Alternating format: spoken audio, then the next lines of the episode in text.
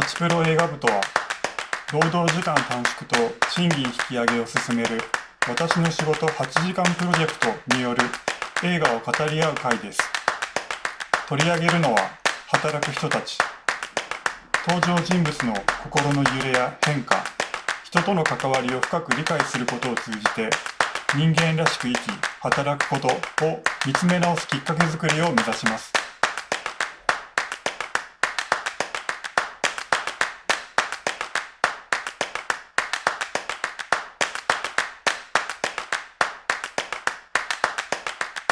えー、ハチプロ映画部、映画の中の働く人たち、えー、本日は第4回目となります。取り上げる作品はブルックリンです。えー、ということで、え、まずはですね、本日の参加者の自己紹介からお願いします。ゲストは、え、ですね、国吉彩乃さんです。ということでお願いします。はい。えっ、と、私の名前は国吉彩乃と言います。全労連という労働組合で働いています。えっと、私は、あの、生まれは沖縄で、あの、高校卒業まで沖縄に住んでいました。そして、えっと、大学に進学で長崎に4年間いて、その後、えっと、就職で東京に、あの、来て、それ以来ずっと東京で住んでいます。あ、感想も言っていいんでしたっけ？このまま。はい。えっと、この映画の全体的な印象としては、すごくあの、まあ、あの、移民の女性が主人公で、こう、新しい土地での、こう、いろんな出来事とか、こう、思いの複雑さとか、こう、自分と重ね合わせるところが結構多くって、こう、どこの仕事に就くかとか、どんな仕事をしたいかとか、あるいはこう、結婚を意識した時の気持ちとか、そういうのすごく自分に重ね合わせたなっていうふうに思います。それからやっぱりこの自立するっていうことは経済的に自立するだけじゃなくって、やっぱこう人間関係を新しくこう広げていくこと。で、その中で、こう、いかにこう支え合いっていうか自分の拠り所、居場所をこう作れていけるかっていうのも、そのなんか大事な要素だなと思いますし、あの、主人公の周りにそういうふうに温かく支えてくれる人がたくさん出てくるので、なんか見てる方も温かく、温かい気持ちになるような、そんな映画でした。はい、以上です。はい、ありがとうございます。では、西口さんお願いします。はい、えー、西口壮と言います。えっ、ー、と、自己紹介としては、私、あの、普段は労働組合のスタッフとして働いていまして、えー、その傍ら、えっ、ー、と、映画とか小説についての文章をウェブとか雑誌とかに書いたりもしています。で、えっと、今回あの、ブルックリンを取り上げるということで、えっと、やっぱりその移住とか、えっと、移民みたいなことがテーマになってきて、で、なんかそれぞれその自分のこれまでの移住っていうか移動の経験みたいなのを語るということなんですけども、私あの東京で生まれて、えっ、と、学校、大学まで全部東京行って、最初の就職先も転職先もずっと東京で、あの、ちゃんと移住をしたことがないですね。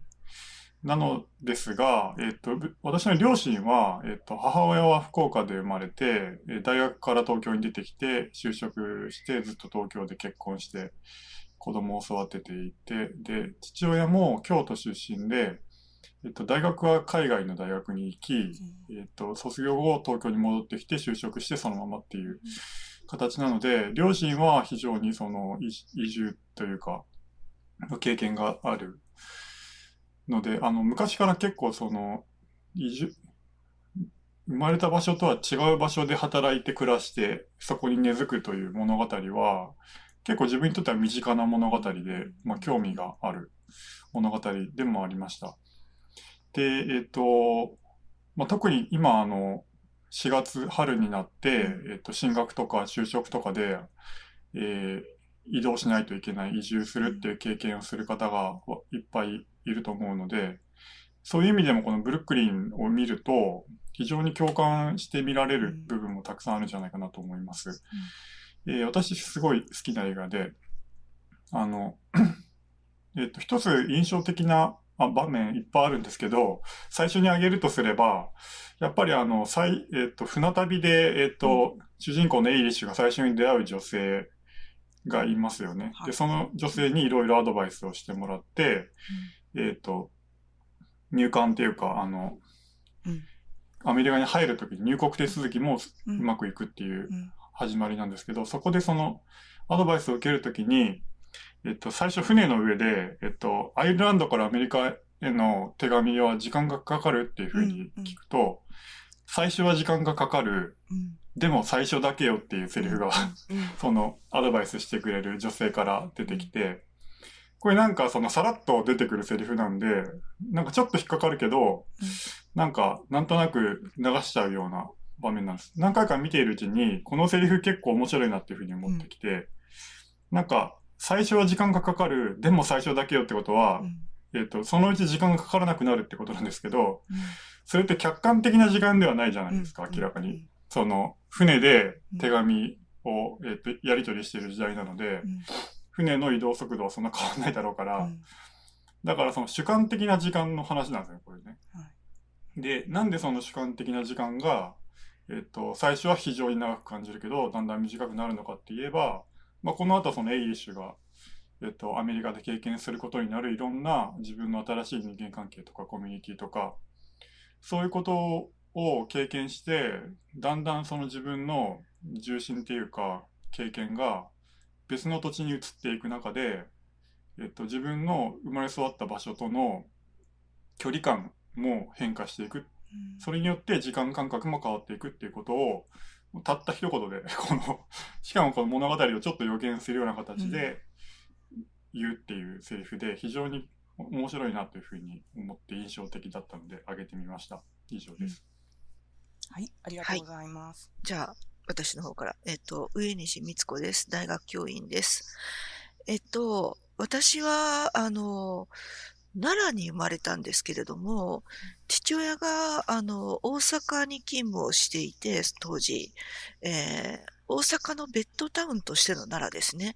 あの、大阪の南の町、難波っていうところから、えー奈良まで、えー近鉄奈良線っていうのが通ってて、その沿線で生まれ、育っ、生まれたんですけれども、小学校1年生の時に、えー父親が東京に移動になりまして、転勤になって、それで、あの、新宿の早稲田大学のそばに住んだんですね。うん、で、ああ、私はこのままわ、あの、この辺の新宿の高校に行くんだとか思ってたら、今度また、あの、小学校、中学校と来て、中学校3年の 5, 5月ぐらいに、またあの、父親が大阪の方に転勤になりまして、うんそれでまた奈良に戻って、え、いきなり進路が変わったみたいな感じで、で、まあ高校を終えた後で、まあ姉が先に東京にまた出ていたので、あの、それを追うような形で東京の大学に進学をしたと。いうことなので、まあ奈良から東京に行って、東京から奈良に行って、そしてまた奈良から東京に行って、それからはまあ東京、あの、一部埼玉にも住んだことがありますけれども、まあ多少移動しながらも東京近辺にずっと暮らしていると。いうような状況です。で、えっと、この映画で私が印象的だった場面一つ挙げたいんですけれども、あの、主人公のエイリッシュが、一回こう、お姉さんが亡くなって、地元のアイルランドのエニスコーシーに戻る時がありますよね。うん。で、あブルックリンからエニスコーシーに戻って、で、あの、友達とか、あの、新しく出会う、あの、ジムとか、うん。4人で男女2人2人でうん。海岸に行く場面があって、はい。で、丘を登って海岸が開けてきた時に、うん忘れていた、何がこれよっていう場面があるんですよね。で、その忘れていたっていうのが、その海が見える景色で、あの、まあ、私の目から見ると、まあ、なん、なんでもないというか、特にこう、非常に美しいわけでもないうん。ところなんだけれども、彼女にとっては、あの、やっぱり意味のあるうん。景色だったんだろうなと思うんですね。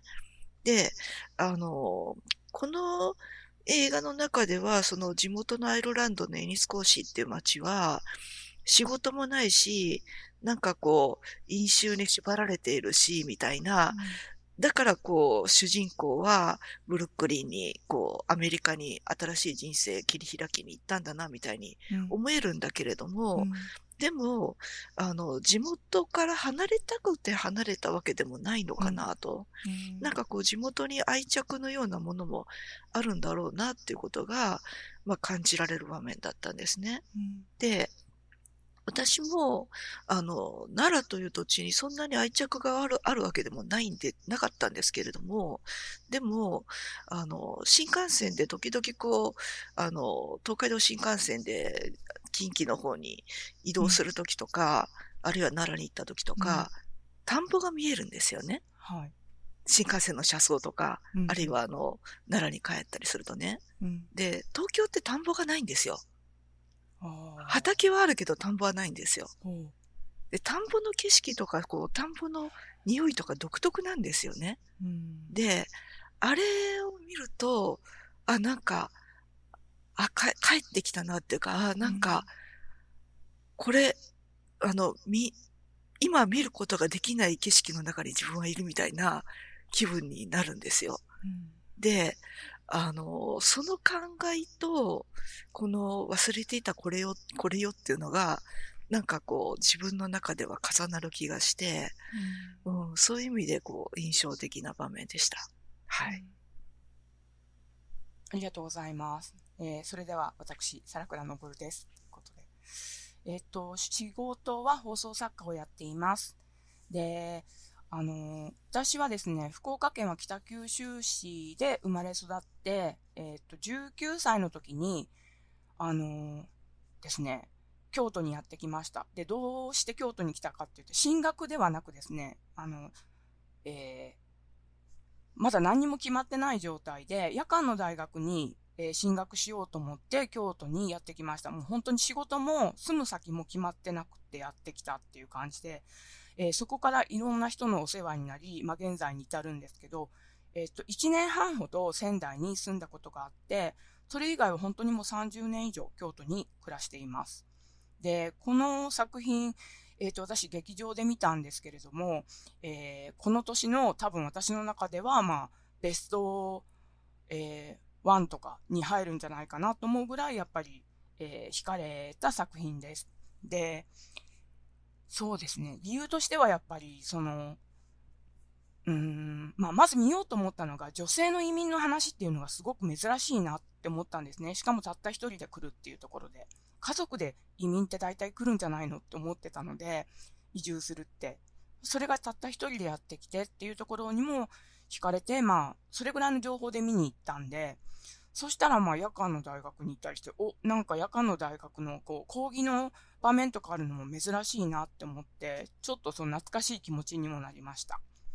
で、えっとですね、印象的な、後で大学のことは、えっと、また話せたらと思うんですけれども、場面のことについては、一番印象的に、まあ、セリフもたくさんいいのがあるんだけど、場面としてすごく印象に残ったのは、あのーえっと、お姉さんが亡くなって、で、まあ、帰りたいけどどうしようって思ってる時に、まあ、トニーが、あのーロングアイランドの、えー草原に連れて行く場面がありますよね。トニーとしてはもう最後の切り札じゃないけど、あの、として彼女に、まあ、自分の家族が、まあ、買った土地ですね、見せるっていう場面なんですけど、あの、まあ、迷うことないわって言って彼女が、まあ、その、結婚を了承する、うん、将来を誓うっていう場面で、こう、引きのシーンで草原に二人がポツンと立ってるっていうか、あの、そこがとっても美しいなと思って、あ、こんな広い場所で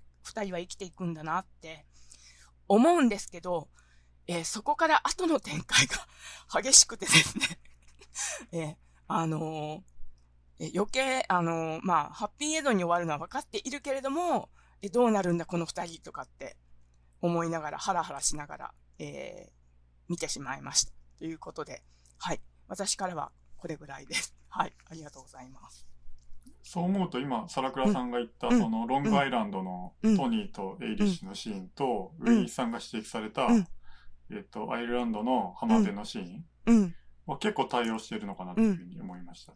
うん。が二つともガランとしてそうなんですよ。うんうん。うんで、将来について、うんエイリッシュが思いを巡らせる場所でもあり、はい。そうなんですよね。うん。ちちなみに、国吉さんはなんか印象に残ったシーンとかありますか？うん。私二つあって、うん。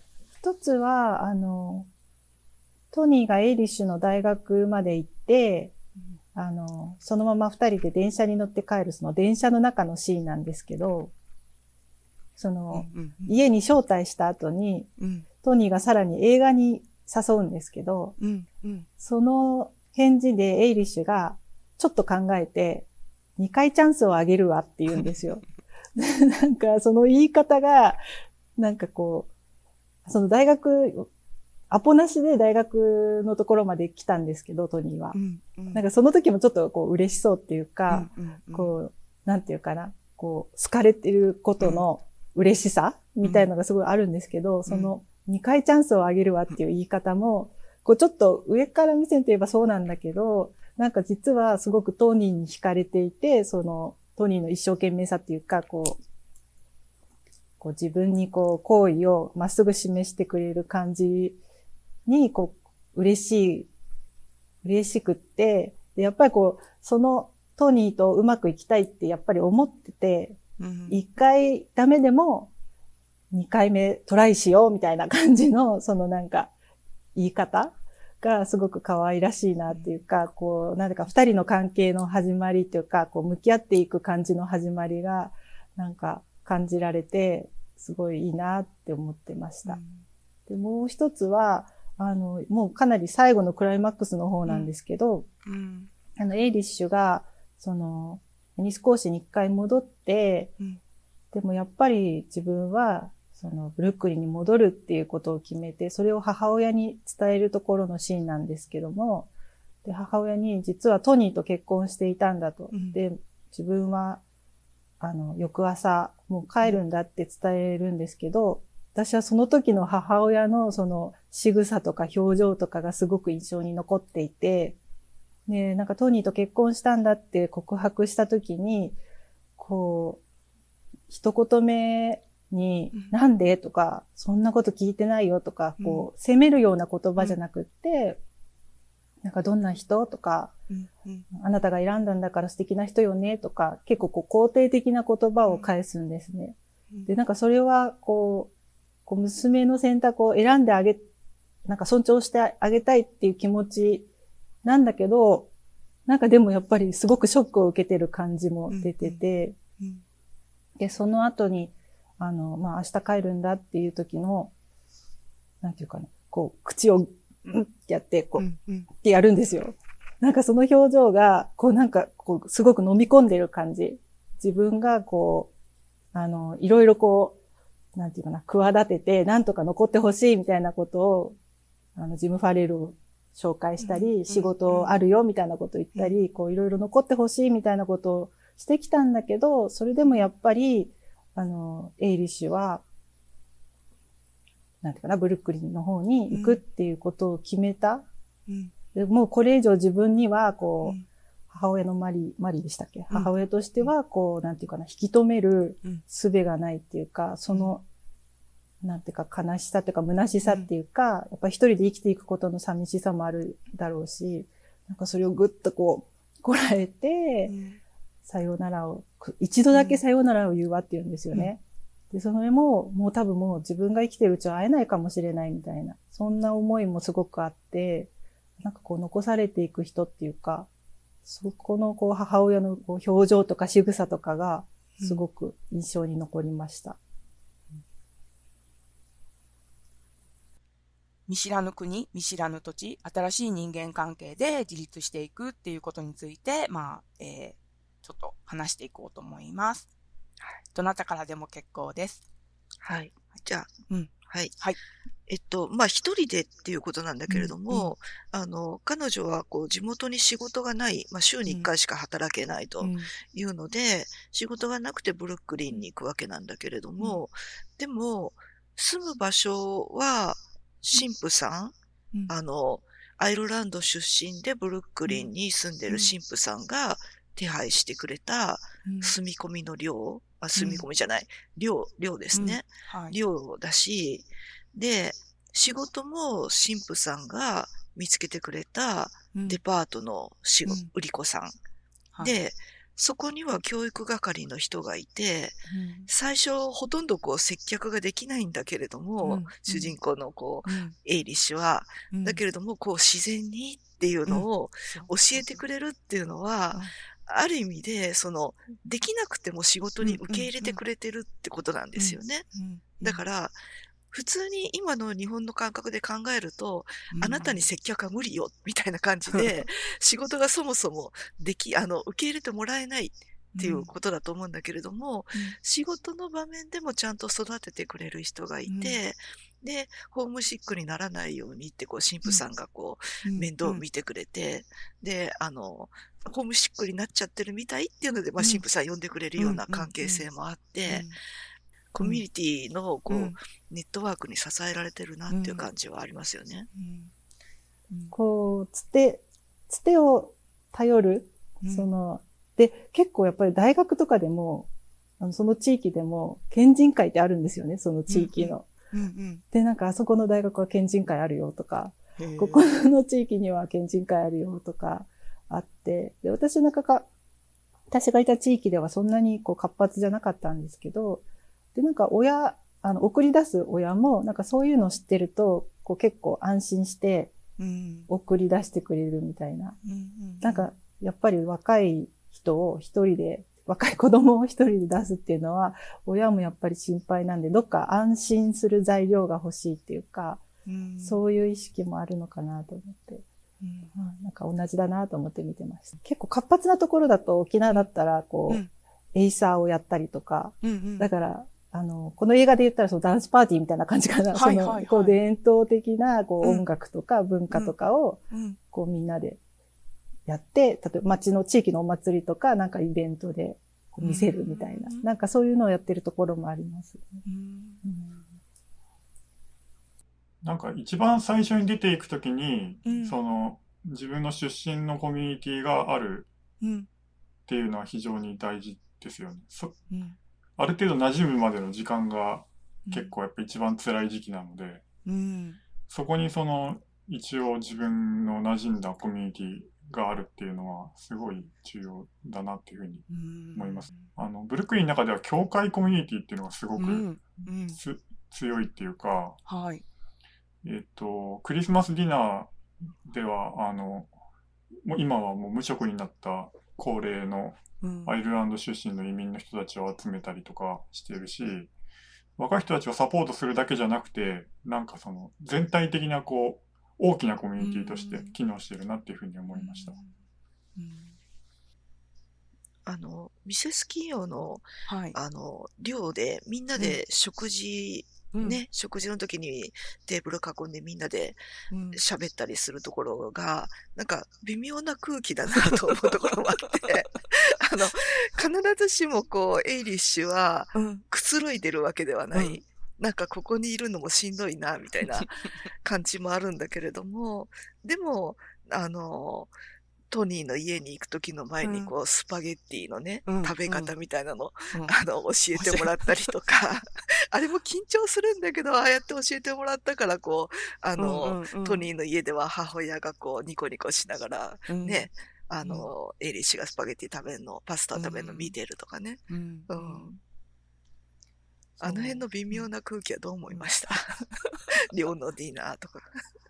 あジョーのディナーアンアンドガールズトークですよね。うんうんうんなんかコミュニティってもああいう感じですよね。その う。ん最高な場所ではないっていううんか、うんうん。出ていけるんだったら出ていきたいけど、うんうん。当面は必要だからそこにいるってういうん。感じが。なるほど。ね。通過する場所なのかもしれない。そうそう。先に、先に来た人は先に来た人で、こう、ちょっと偉そうにする感じとか、なんか何も知らないんでしょみたいな。あの感じとかはちょっとやっぱり居心地悪いですよあの、最初に、ほら、な、なんだっけ、あの、肌の手入れはどうしてるの？って言って、うん 見せつきようが聞くじゃないですか。石鹸で洗ってるだけだっていう ことで、なんか、保湿をした方がいいわとかって言われている。あそこもすごいなと思って。あああれはやっぱ面食らうよなって、そんなこと言われたらって。うんでもなんかこう、あの、大学1年生で、うん新うん新入生でうん、同じ県出身の人の集まりみたいなのと違って、うん、うん。年齢、年齢じゃないや、その、ブルックリンに来てからのうん。滞在期間が違う人が。一緒にこう囲んでるから、うんある意味で自分もあと何年か経てばこの人みたいにうん街に馴染むのかな、うんみたいな、そそうういう。あの、モデルでもロールモデルでもありますよね。うんですね。だから、こう、情報も、こう、いろいろ、こういうふうに困った時は、とかいうのは、まあ、職場のミス・フォルティーニ、あの指導係の人だけじゃなくって、あの、ね、ミセス企業の下宿の人たちからいっぱい情報を得られるっていそううかね。水着も買わなきゃとかね。うん、そう、サングラスもしなきゃとかね。うん、そう。うん、なんかでも結構手紙が来てるわよとか、うんで手紙の中身は何だったのとか、うん、うん。結構根掘り葉掘り聞かれるんだなと思って、それはちょっとやっぱプライベートがないっていうか、うんうんプライバシーか。プライバシーがないって、うん、なんか寮ならではのなんか窮屈さもあるなと思って。な程よい、あの、えー、なんていうんですか、プライバシーのなさ、程よさみたいな、こう、全くプライバシーばあって、こう、なんていうのかな、常にこう、一緒にいるけど、そういう、こう、なんていうんですか、まあ、過干渉になっちゃいけないけど、干渉がなかったらなかったで、多分、うん寂しいんだろうなと思いますよね。うん。そう。なんか誰か帰ってきて、うん。誰かと喋る相手がいるとかう、んうん家に電気がついてるって、やっぱりし、違いますね。うん、違うから、それはすごいいいなって思いますけど、手紙の中身まで聞かれるのかと思って ちょっとびっくりしました。なんかそのプライバシーと孤立っていうのは結構紙一重なところがありますよね。で、あまりにもプライバシーが守られてると、やっぱその、わかあ新しい場所で新しい生活を始める人は、うん、逆に孤立するっていう面もあるかなっていうふうに。うん。なんかイーリッシュはすごいいろんな形でいろんな人に見守られててその時々の状態を結構ちゃんとこう確認してもらっている感じがうん。するなっていうふうに思いました。なんか職場で印象的な場面で、うん。あの、まあ、最初の頃出社してロッカーの前で、その、まあ、先輩っていうか同僚の女性から、うん。あの、うん昨夜出かけた？って聞かれて、何のこと？やらみたいな、そう、してたね。ら、そう、勝手にその、これが模範的なその朝の会話よみたいな 言ってくれるね。デートに行ったっていう意味だよみたいな。うん。いや、私は、え、あの、したら聞き返すのが礼儀で、うん。私はあの、で、あの映画に行ったのみたいな。うん。こう 何を見たのってそうそう、わーって喋る場面があって。静かなる男よって言ったら、そうそうそう。そう。アイルランドの話だから、あなたも興味があるかなと思ってっていう。なんかあれ面白いですよ。ね。そうそう。だから、そう、至るところでやっぱり気遣いがあるっていうのもありますよね。うん。でそういうので言ったら、あの、ちょっと、なんか、あの、お昼ご飯を食べに行った、あの、えっ、と、バーマンズっていう食堂の、まあ、経営者なのか、単にウェイターなのかわかんないけど、お兄ちゃんが、なんか、エイリッシュに、天国の門をくぐるときに行って、その可愛いアイリッシュなまりが聞きたいね、みたいなことを言われて、ちょっとすごくムッとするっていうか、だけど、あの人もあの人ですごく次にアイリッシュがこう、お姉さんからの手紙、実家からの手紙を見た後、ものすごい猛烈にこう、ホームシックになった時、手紙を持ってこう、食堂で、こう座ってる時に、なんかちょっとオロオロして見てるところとか、うん。結構街の人たちがそう、あ優しいなっていうかね。うん。まあ、エイリッシュから見たら、うんその、うざっていう、この、介入の仕方もすごい多分いっぱいあって、うんうん。何なんだって思ってると思うんですけど、うんうん。まあでもその、それぞれが、なんていうか、彼女、エイリッシュ自身が、うん。まだ新しい生活を始めたばっかりで、その、いわゆるビジネストークみたいな世間話もできないし、うんうん。でもかつては自分もそうだったし、っうんうん。ていう前提の上でのコミュニケーションだから、うん。まあちょっとうざいなっていう感じはあるけど、でもまあ彼女を見守ってるという意味でうん。は見守ってるっていう。面もある。うんうんなんかその辺がけすごい絶妙にいろんな人からのこう、うざがらみがうん描かれてて、面白いなと思いました。そうか、うざがらみね。うん。だからある意味そうやってこう、うんあの、い一部うざくもありながら、いろんな人から声をかけてもらった後でトニーと出会うわけですよね。うんうんだからそれもやっぱりトニーが声をかけるわけなんだけれども、うん。うん仮にあれがいきなりだったらトニーの声、ね、声かけにも答えなかったかもしれない。うんうん。国吉さんなんか言おうとしてましたよ。うん。あ、いや、あれ思い、あの、船の中で、あの、ブルックリンに渡る船の中で、うん。その赤いコートのお姉さんも、うん。いろんな人と、知らない人といろいろ話するのもいいものよって言ってて、うんうん最初は全然それ受け入れてなかったですよね、うん。エイリッシュは。そんなものですか？みたいなぐらいで。で、実際、最初の生活って、その人と話す気にもなれない。むしろこう自分のアイルランドなまりももしかしたら嫌だったかもしれないかなって思って。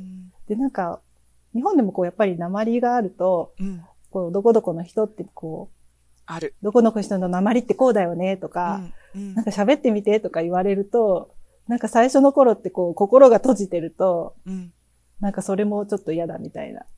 なんかそういう気持ちもあるなと思って。なんか、でもそのお姉さんが言ってた、こう人と話すのもいいものよっていう意味がだんだんこう多分受け入れられるようになるんだなと思って。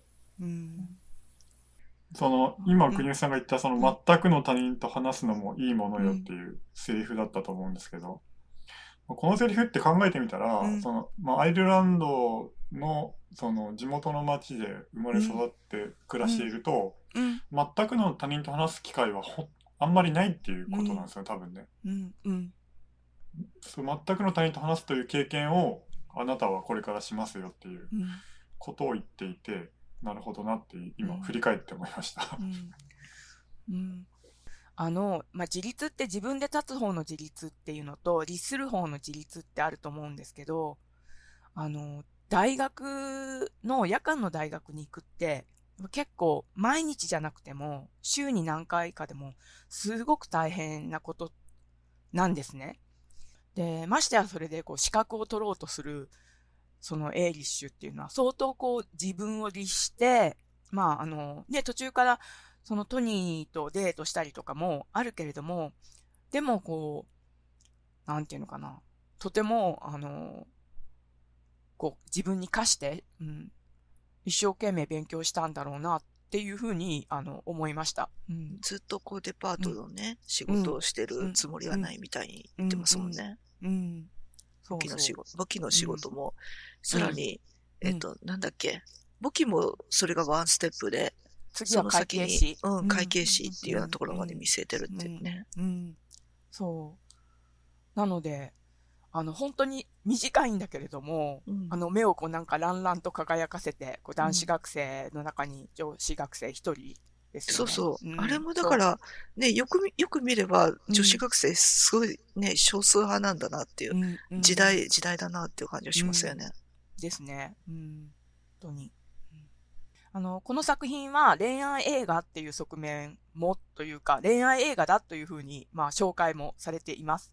で、まあ、そうですね。まあ、それぞれ皆さんどんな風に見ていたかっていうのもお聞きしたいと思います。お願いします。どなたから？国吉さんいきますか？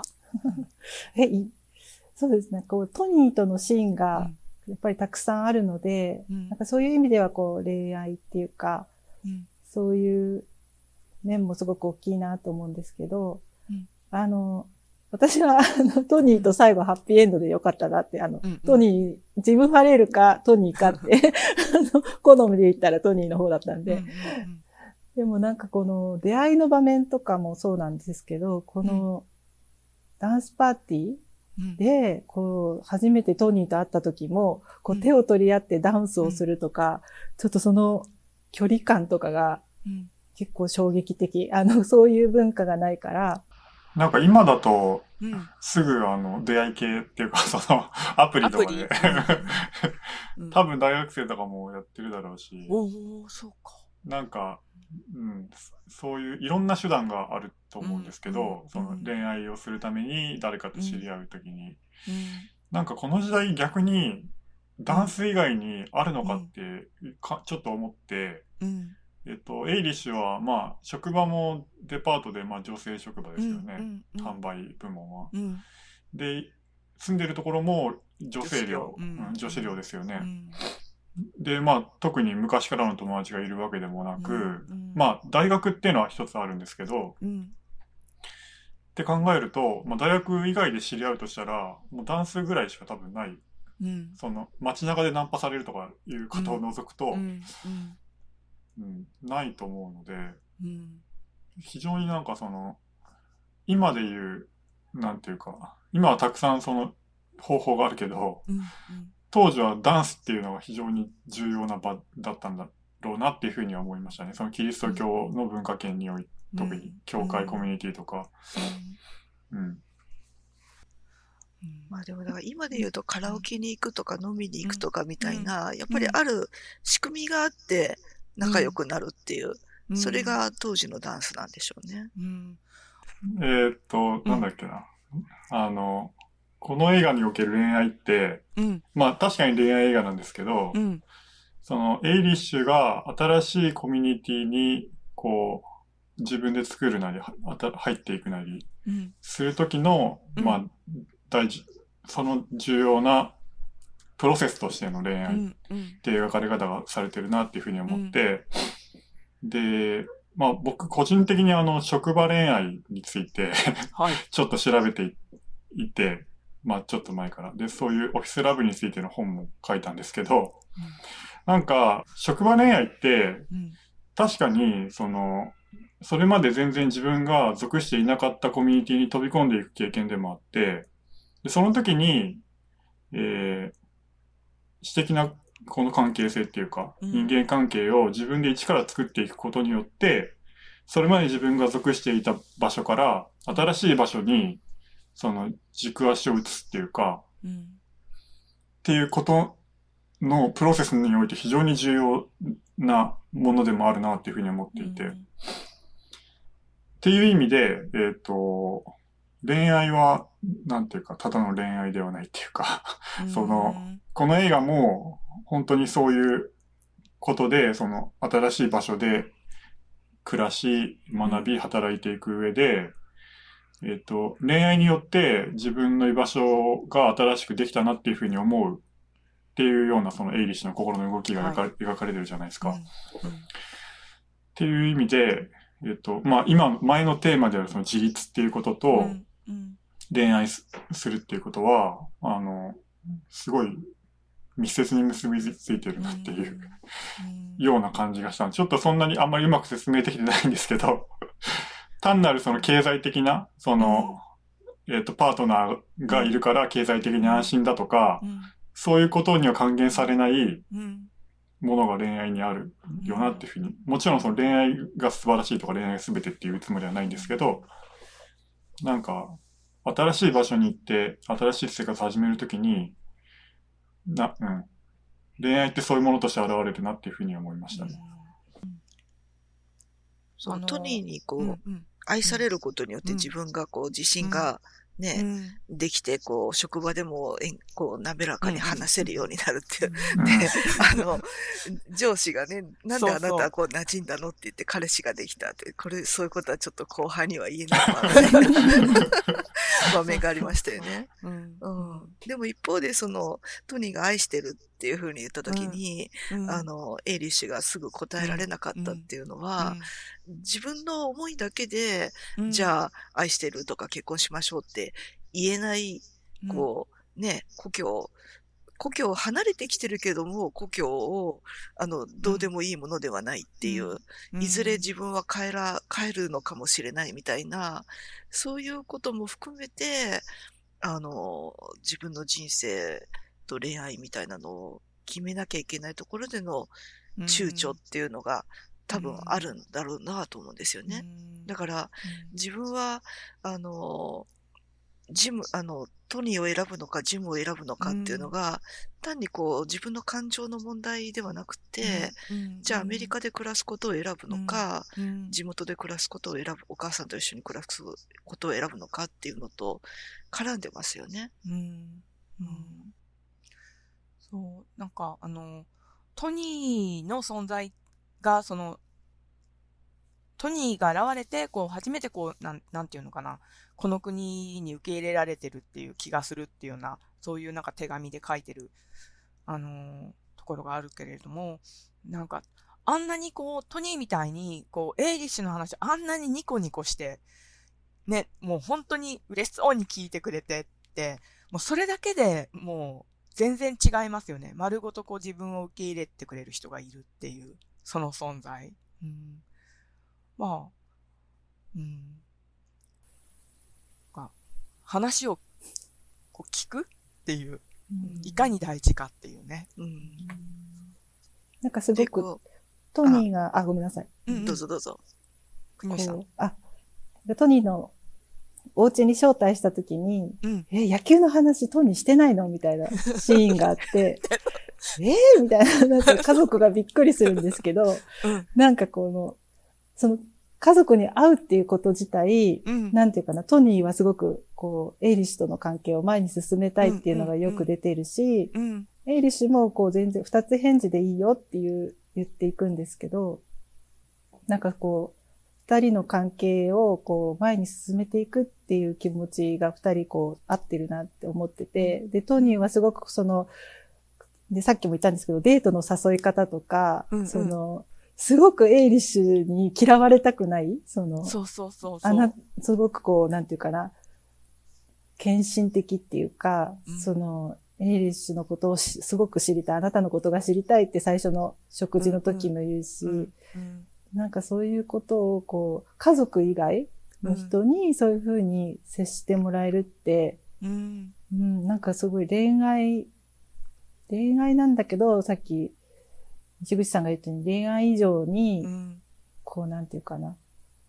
すごくこう、世界が広がるっていうか、安心、安心する、なんていうかな、うんうん人間関係ってやっぱり、恋愛の中で自分の新しい人生を感じるっていうか、うんそういうのはあるなと思ったし、うんやっぱりこう、上西さんもおっしゃってましたけど、なんか愛してるってトニーがすごく真剣に言ったんですよね。うん。うんしかもその家族との食事の後に、うん、送っていった時ね。そううん。で、なんかもうそれってすごくもうプロポーズぐらいの感じでうん言ってて、で、エイリッシュもそれを分かってて、こう即答できない、こうすごく揺れている心、その時は。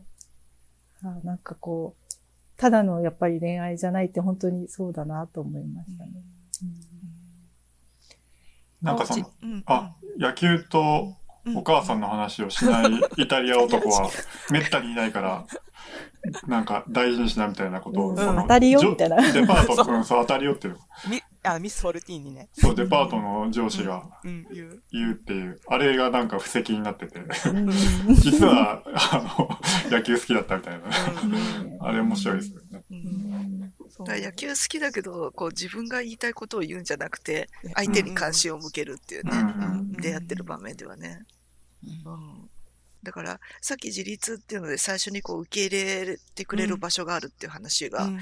あったけれども、こう職場も寮も、うん。あの、神父さんもいてっていうのは用意されたねうん。つながりで、だけ、ど、トニーとの出会いっていうのはうんうん。自分で選んだ相手ですよね。はいうん、ですね。うん。で自分であ選んだ相手と関係を築いていって、うん。で、そしてそこでこう、まあ結婚を示唆するようなね、愛してるっていう。うん。だからなんか、ステップ1段目、うん2段目、3段目みたいな。うん。うん。で、3段目まで来てちょっと迷って、お姉さん亡くなったし、こう、地元に戻ってっていう。うん。うん。そっからまたこう、選択っていう問題が出てくるっていう展開ですよね。うんえー今、上西さんから選択という言葉が出ましたが、まあ、あの、この作品の、えー見どころの一つは、その、エイリッシュが、えーアメリカ、ブルックリンの、まあ、トニーとの生活なのか、それとも、まあ、アイルランド・エニスコーシーの、えージム・ファレルとの生活なのかを、まあ、迷うという、えー結構それ長いですけれども、うん、そこをどう選択するのかっていうのが一つ見せ場だと思うんですね。で、えーまあそのことについて、はい、少し、えー語っていきたいと思います。上西さん。あの、私最初にこの映画見たときは、うんうん地元に帰った後で、こう、うん。ジムとの付き合いっていうのを自分でもこう、進めていくような部分があるじゃないですか、主人公が。、うん、で、割とこう、結婚に気があるようなことを言うみたいな場面もあって、でそれって、え、トムと結婚したのに、みたいなね。トムとの結婚なしにしちゃうのみたいな風に思ったんだけれども、うんうん。ただ、こう、何回か見ていくと、うんこう、地元に戻った時に、うん。地元での行動っていうのは、もう、彼女が、うん。こうしたい、ああしたいではなくて、うん。周りがもう決めちゃってるんですよね。うん。そのお母さんが、友人の結婚式があるから、予定より先に結婚式があるけど、そこまで伸ばせばいいでしょ、みたいに、もう勝手に決めちゃうし、うん。で、こう、友人と車に乗ろうと思ったら、今度ジムとのセッティングっていうのは勝手にこうされちゃうし、うん。で、ジムと仲良くしてね、みたいなことを、お母さんも、こう、近所の人も期待をしてるし、っていうふうに、なんか、ある意味すごい息苦しい、もう、ああなたはここでこうやって生きていきなさいみたいに型にはめられるような、あの、部分もあるんだけれども、でも、その方に自分も収まっていこうかなと思ってるような、あの、エイリッシュの気持ちもなんか垣間見えるような気もして、あ、あなんか最初に思ってたのとちょっと違うような心の動きもあるのかなっていうふうには思いましたね。皆さんどう、どういうふうに見てましたか？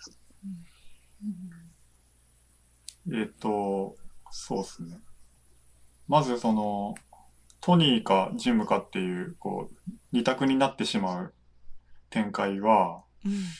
えー確かにエイリッシュにとっては悩ましいんですが、その客外から見ると、うん。結構夢の選択っていうか、正反対の男性二人の間で、うん。なんかどちらからもこう思われていてう、ん。うん。で、どちらをとっても苦しいが、うん。本当の思いいかにみたいな、うん。結構少女漫画的な設定 でもあって、うんまあ映画でもよくラブコメ映画では出てくるなっていうふうに思いますね。あの、優勝正しい、えうん。ー、真面目なうん青年と、うん。まあ結構やんちゃで、うん。でもフランクな明るいうん。男の間でうん。ヒロインが迷うみたいなね。うん。で、まあ結果的にそのトニーを選ぶわけなんですけど、そのトニー、なんでトニーを選んだのかなっていうのは結構、あの、その理由ってたくさんこう埋められてるなっていうふうに物語に思っていて、で、その、それぞれの人物との関係性だけで言うと、うん私が思ったのは、えっ、と、話、さっきサラクラさんも言ったように、その話をうん。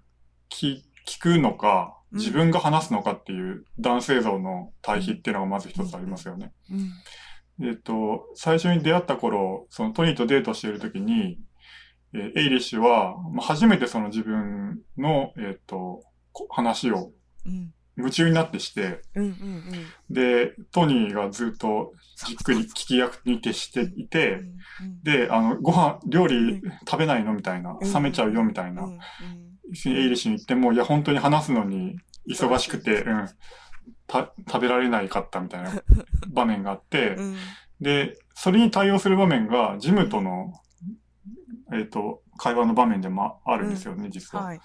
で、ジムは、えっ、と、君の話をもっと聞きたかったのに、僕の話ばかりしてしまうっていううん。セリフがあったと思うんですけど、はい。つまり、ジムは、やっぱりそのう、ん。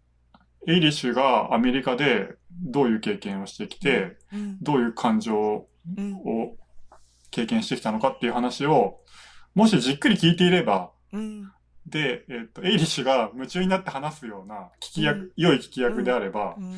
もしかしたら、えっ、と、あ 残ったかも。うんの選択肢としてもうちょっと強力になったかもしれないな、うん。とも思ったりとか、うん。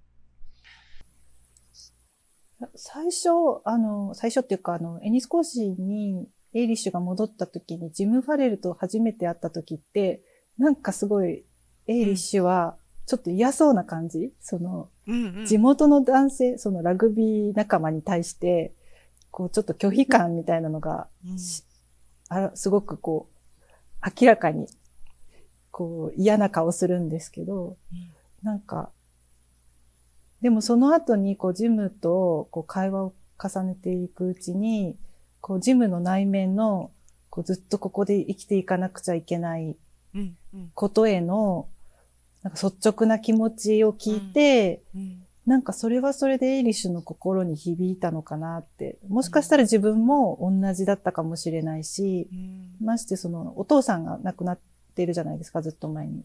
うん。お父さんが亡くなってなかったり、あるいはこの、こういう状況じゃなかったらよかったのにって言うんですけど、別に出なくてもいい状況じゃなかったら、とどまってたかもしれないし、なんかその、うん、最初のその、ジムに対する態度と、こう徐々にこう、なんていうかな、こう地元に生きていくっていうことを、お互いこう、なんていうかな、こう心を開いて考え合うみたいな、そうういうシーンもあって、だからこう、やっぱり一度地元に帰ると、やっぱ地元っていいなって思うところあるじゃないですか、うん。なんだかんだ言って。離れてたからこそわかるっていうのもあるし、こう、程よい距離感が取れれば、まあ、いてもいいかな、みたいな、思う瞬間ってあると思うんですよね。ただやっぱりその、うん、でもジム・ファレルじゃなくてトニーを選んだっていうのは、何かな。でも、あの、最初にブルックリンに渡った時に、そのお母さんをどうするかっていうのは、すごく考えてたと思うんですね。うん。お姉さんはそう言ってくれてるけど、やっぱりお姉さん一人、お母さんの世話をさせるっていうのもどうかなってすごく悩んだと思うんですけど、まあなんか、ある意味、まあその時、最初に出る時はお姉さんに託すっていう面もちょっとあったと思うんですけど、ある程度こう、なんていうかな、やっぱり覚悟をして、うん。なかなか会えないっていうことも分かってて出たっていうのもあるから、うん。で、一回出ちゃえば、うん。なんかこう、そういうのって、ちょっと薄れる面ってあるんですよね。せ家族への責任感っていうんですかね。うん。やっぱりどうしても距離とかあると、うん。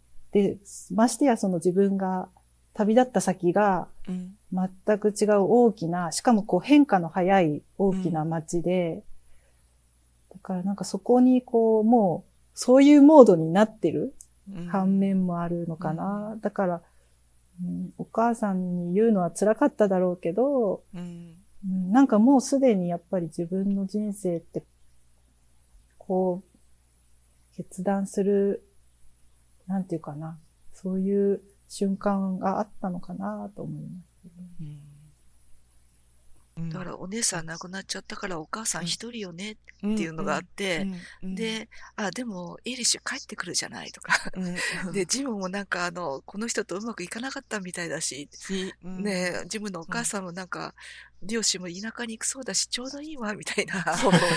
だからこう、結婚相手もうん。用意してあげるし、うん。非常に裕福な結婚相手用意してあげられるし、う。ん非常にいい仕事も用意してあげられるし、お母さんも安心だから、ここに留まれば、みたいな、非常にもうセッティングされてるんですよね。で、そのセッティングされている具合っていうのが、うん。多分、エイリッシュも分かっていて、うん。でそこから逃れたい、逃れたいという気持ちと、うん。でもそこでそれを受け入れた方が、お母さんも、うん。うん。あの、安心だろうし、うん。まあ、ジムも悪い人じゃないし、みたいな、うん。そういう葛藤でもあるんでしょうね。単にこう、うん。トムかジムかっていうんではなくて、うん。そうそうそう。そうだと思います。用意された人生なのか、うん。あの、未知の人生なのかみみたいたいな。うんうんだからそこでね、その、打ち合わせの時にサラクラさんがね、うん。言ってた、あの、うん。お母さんは実はトムのことを知ってたかもしれないっていう、トニーうんトムトニー。か？トニー？うんちょっとそこ、うん。サラクラさんとしてはどういうふうに思って？えーっとですね私その手紙をうん。エイリッシュがうん。まあ母宛てと姉のローズ宛てに書いていたわけですよ。で、えーっと、姉には、えー彼氏ができたっていうことをつまびらかに、えうん、ー詳細に報告して送っている。でもこれをお母さんには内緒にしてねってうん。いうことになってる。うんで、その手紙があるだけれども、うん。その手紙が、あの、出てこないですよね。だから、うんその、出てこないっていうか、どこに置いてるのかもわからないし、うん、で、探したりする、あの、場面はもちろんないけれども、うん。私、その手紙はもしかしたら、母は、ローズが、その亡くなった後にうん。見たりした可能性もあるのかなとかちょっと思ったりして、うんうん。で、あと、そのトニーが5回手紙を5通出したんだけれども、全然返事が来ないから心配してフランキーに、うん。ちょっと綴り見てほしいとかうんっていうお願いするシーンがありますよね。うん8歳の弟に。うん。で、そういうの考えたら、その手紙が5通も来るっていうことは、うん。母親はなんか、しかも、そのアンソニー・フィオレロでしたっけ、うん。で来るわけだから、うん。なんか、男の人から来てるのははっきりわかるんだろうし、うん気がついてないわけはないと思うんですよね。うんうんだから、だけど、まさか結婚したとは思ってなかったんだろうなって。ううんんだから結婚したのって言った時に、うんその反応が、あ、そうなのっていう風にうんんなったんじゃないのかなってなるほど。思ってます。はい。うんうん。で、あの、エイリッシュも分かってたのかなっていう気もして、その、あの、うん。ななんかみんなが私をもうここに閉じ込めようとしてるみたいに、思ってるわけではなくて、なんかそれを受け入れようとしているっていうのは、うん。あの、うん、あの、さい最後のね、うん。場面で、うん。あの、えっと、ミセ、ミセスキヨじゃないや、あミスケリミスケリーさん。うんうん。ミスケリーが、あなた結婚してたでしょって、イタリアの名前でしょみたいーに言ったときに、うん。あの、なんかそこでバレちゃったっていううんことかっていうと、そうでもなくって、うん。なんか表情が硬いですよね。うん主人公、うんあの、うん。エイリッシュが。うん。それで、あそこで忘れてたわっていう一言がはい。出てきて、うん。その忘れてたわっていうのが、うん。あの、この、ここはそういう街だったっていう、うん。忘れてたわなんですよね。それっていうのは、だから、あの、単になんかそういう、なんでもこう噂で、あの、噂が支配する街なんだわ、みたいなうん意味なのかなと私は最初は思ってたんだけれども、うんそうじゃなくて、うん。なんか地元の人たちも、なんか、あの、あの、エイリッシュはブルックリンで彼氏もいたみたいだけれども、うん。でも、そういうことを話題にしないで、もうジムと、あうん。の、仲良くできるようにセッティングしましょうよ、みたいな、そこら、そこら辺までなんかもう、みんなで暗黙の了解みたいになってて、で、それをエイリッシュも受け入れようとしていて、うん。で、も、そういうそのセッティングを、あの、ミス・ケリーが壊してしまったっていう、そういう話なのかなっていうふうに、うん。なんか、改めて別の物語が見えてきたっていう感じがしたんですけどね。でこの忘れてたっていう言葉が、うん。さっき私が最初に紹介した、あの、海岸にいた時にも忘れてたっていう一言があるんですよね。はい、うん。はい。だからそれがこうしてるなと思って、うんうんうん。最初の忘れてたは地元の良さですよね。うんうん。でも最後の忘れてたは、うん。じやっぱりこの地元にはいられないっていう、忘れてたね。うん。うん。ミスケリーは、うん。ジム・ファレルには告げ口してたんじゃないかなと思って。その、うん。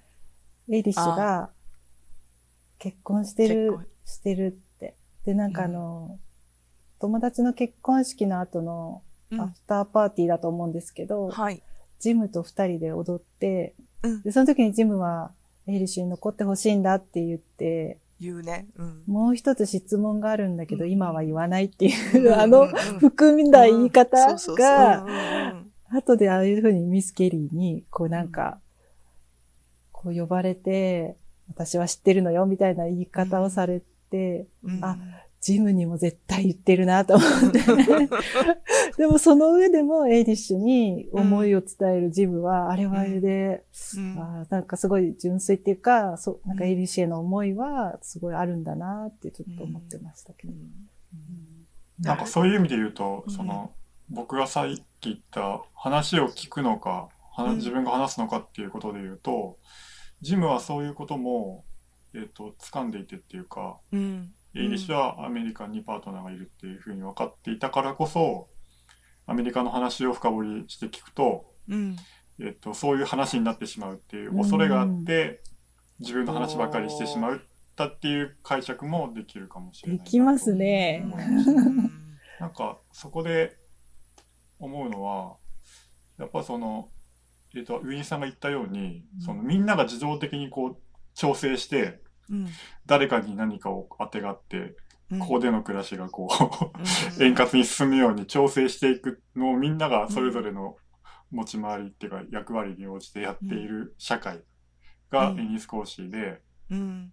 でもなんか、それはそれでこう、うまく物事が収まっていくうん。感覚はあると思うんですけど、じゃあエイリッシュは本当はどうしたいのかっていうことは誰も聞かないじゃないですか。あの、エイリッシュは今どういう状況にあって、どういうことに悩んでいて、将来どういう生活をしたくて、うん。今はどういう決断をしたいと思ってるかみたいなことは聞かない、誰も聞かないっていうことが一番の問題っていうか、いやなのかな。こうんうん。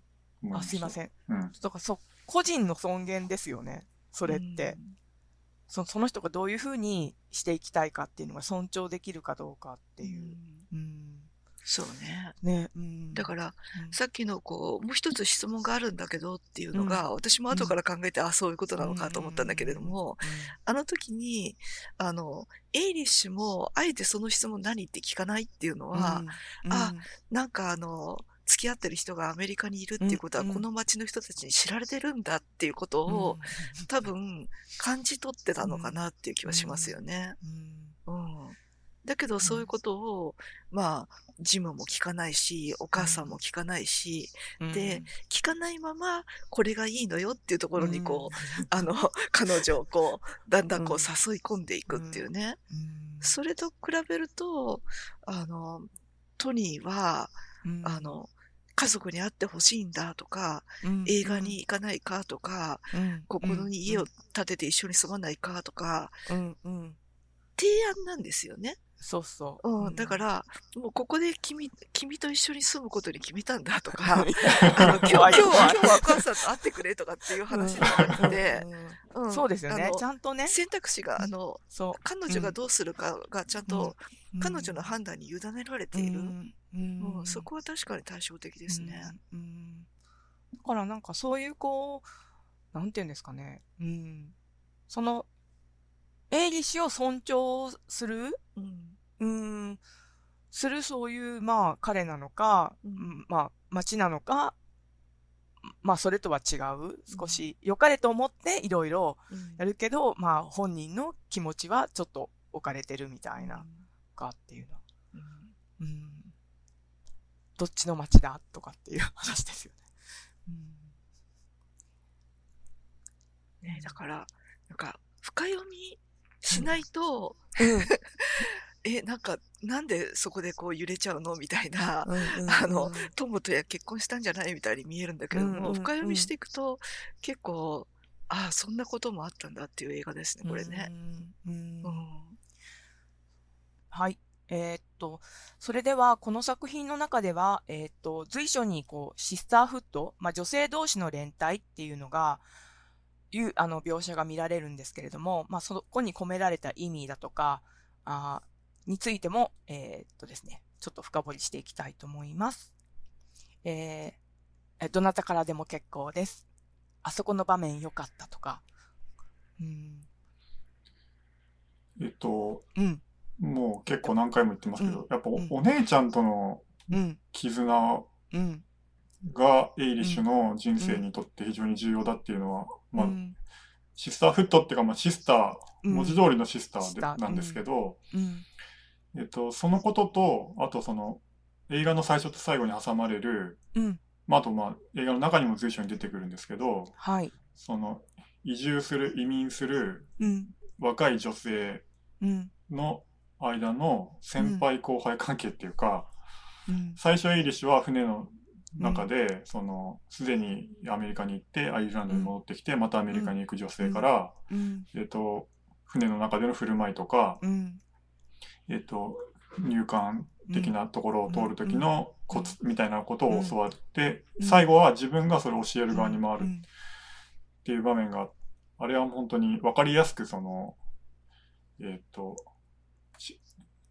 移住する、アイルランドからアメリカへ移住する女性たちの間でのシスターフットっていうのが描かれてると思いますね。うんなので、その、書くにはお姉ちゃんとのシスター、文字通りシスターフットがあり、うん。それによって、えっと、他の女性たちとの間でのシスターフットが生まれるっていううん。関係性にあるのかなと思って、うんその、なんていうか、表表面上っていうか、構成上は恋愛映画なんですけど、うん。うん。ど恋愛映画よりもシスターフットの要素が強いうん。映画だなっていうのは、はい私としての印象ですね。うん。国吉さんどうですか？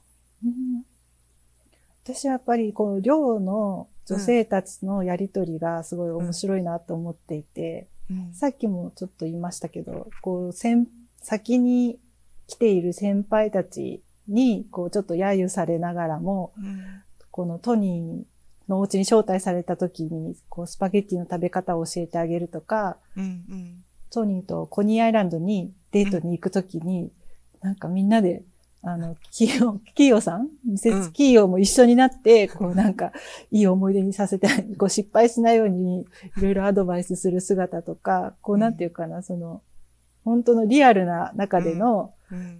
生活っていうか、そういうリアルなこの、うん。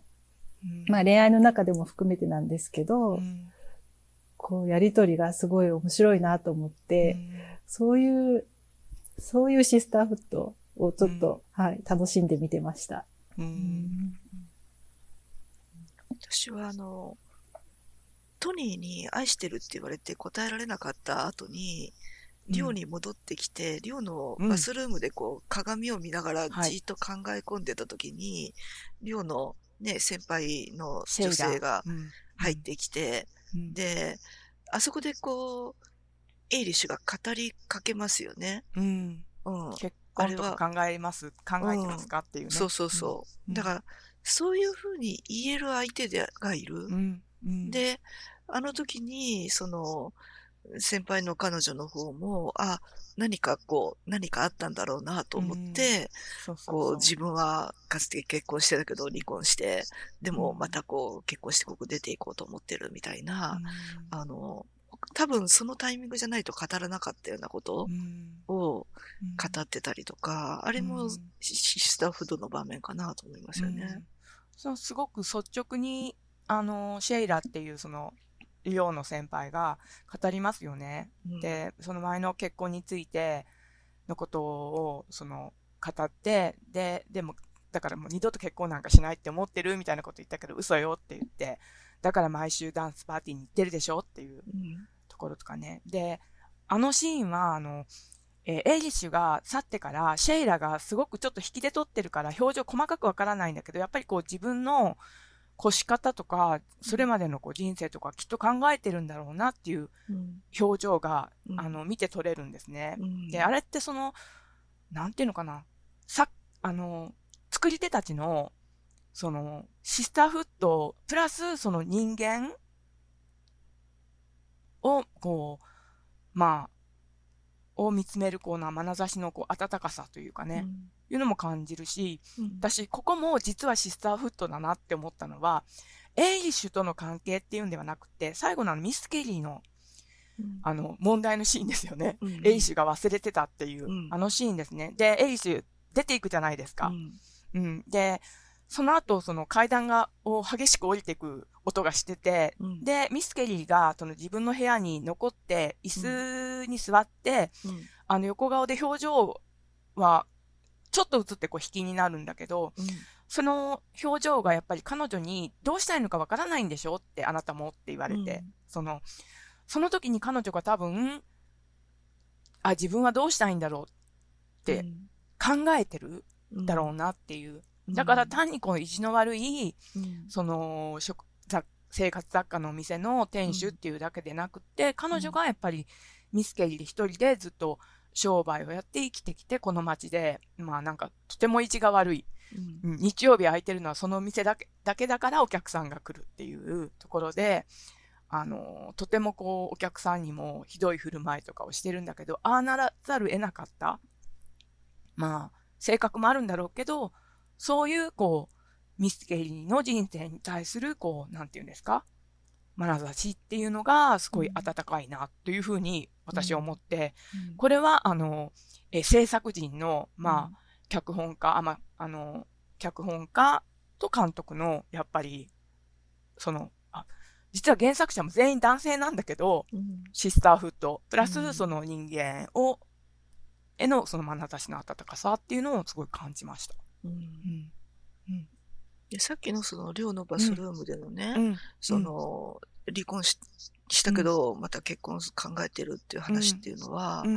うん。あの結婚っていうのも失敗してもまたやり直せるわよっていう話でもある、うんうんありますようね。ん。う。うんんうん。えーっとですね、えー映画ブルックリンを振り返ってきました。えーっとですね、皆さん感想を今日語り合いを終えて一言っていうのでいただきたいと思います。どなたからでも結構です。じゃないか、国吉さんから？はい。うん。はい。そうですね。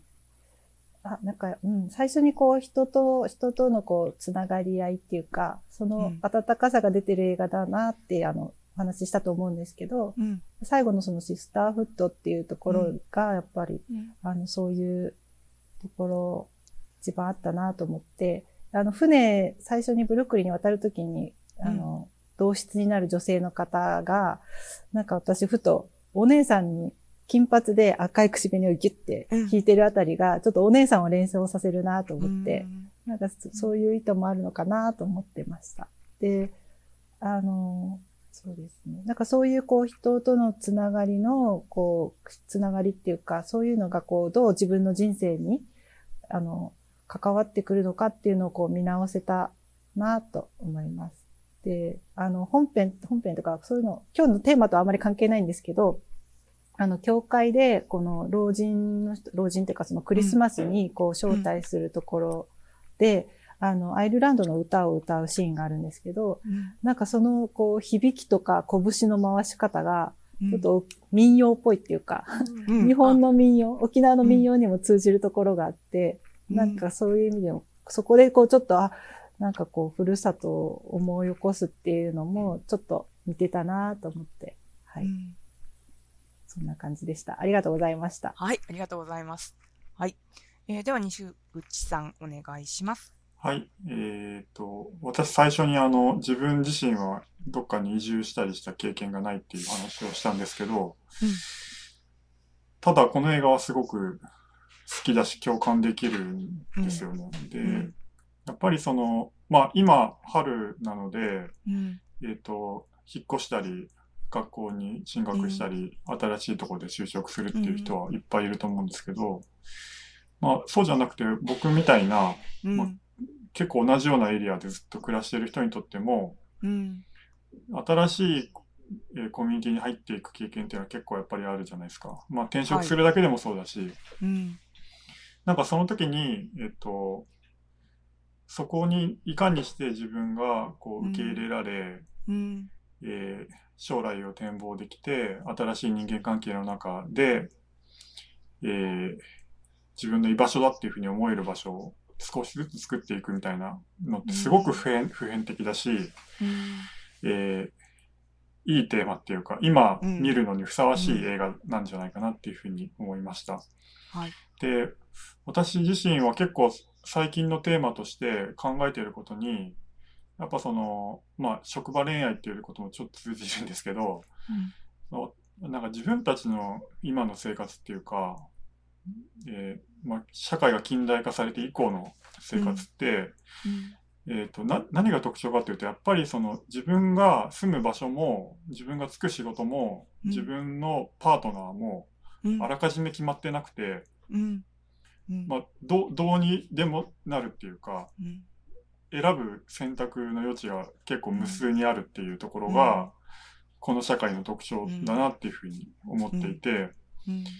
で、まあ、ブルックリンはまさにそういう話でもあるなと思って、うん。えー場所仕事パートナー、うん。えーいずれもそのかなりの程度調整されてしまう場所と。自分でかなりの余地選ぶ選ばなきゃいけないまあ選ばなきゃいけないっていう辛さはもちろんあるんですけどはい。場所のその、まあ、社会のなんかあり方の違いの話でもあるなっていうふうに思って、うんそういう意味でもとても面白く見ました。はい。はい。ありがとうございます。上西さん、はいお願いします。えっと、国吉さんもお話しされてた、その最後のね、船の場面、最初の船の場面とこう最後の船の場面っていうのがこうしてますよね。うん。で、最初は、あの、エイリッシュはこう、これからアメリカに行くっていうところで、うん。えーアメリカに住んでた、ね、ね、あの女性に助けられて、で、うん。今度は、一番最後は、今度は自分がこれからアメリカに行くっていう不安な、あの、年下の女性に対して、うん。まあ、助けるっていう場面があるんだけれども、うん助けるはするんだけれども、でも、うん。あの、あんまりこう、ね、うん親身になって話を聞いてあげて、もう安心していいのよっていう感じの接し方はしないっていう、あの辺も面白いなと思って、あの、あんまりこう、親身になって世話してあげると、その子が、あの、うん。いや、こその後ずっと世話してあげるわけではないし、その子が自分でアメリカで生きていこうっていう、まあ、うん。気概もないとやっぱり生きていけない世界だよっていうようなことを、自分が辿った道だからこそ、まあそういうふうにちょっと引いた感じで接してたのかなっていうふうに思うところもあって、うん。そういう意味でも、これ単なるこう恋愛映画じゃなくて、うん。自分で一歩を踏み出す。うん。でも、その時に自分一人ではなくて、こう人が助ける部分もあるけど、こうちょっと距離感を置くような部分もあったりとか、そういうところが、あの、今回こうね、あの、話し合いする中で読み解けていって非常に面白かったです。ありがとうございます。はい、ありがとうございます。えーこの作品、あの、実は原作小説には書かれてないセリフだとか場面がたくさんあって、あの、お姉さんが、えーあの、未来は変えないっていうセリフだとか、あと最後のあの、デッキで、あの、顔色の悪い少女にいろいろアドバイスする、あの場面とか、それもないんですね。原作には。はい。そしてあの、忘れてたって言ってミスケリーに言葉をぶつけるシーンだとかも、シーンっていうか、セリフ、場面はあるけどセリフがなかったりとか、で、ものすごくその、なんていうんですかね、よりこう、原作小説より、こう、能動的にエイリッシュがこの人生を選択していくっていうのが描かれていて、うん、まあ、迷いながらもちゃんと選んでいくっていうのがまあ自立なわけで、本当に、まあ、何 ?4 月、5月、新年度に見るのにふさわしい映画だなと思います。はい。はい。えっ、と、ハチプロ映画部映画の中の働く人たち。えーこの番組は YouTube だけでなく、ポッドキャストでも配信しています。えー番組の公式 Twitter や、えー YouTube の、えーチャンネル登録もぜひよろしくお願いします。ということで、えー次のハチプロ映画部でお会いしましょう。ということで、あ、犬。はい。ありがとうございますありがとうございました。はい。はい、ありがとうございました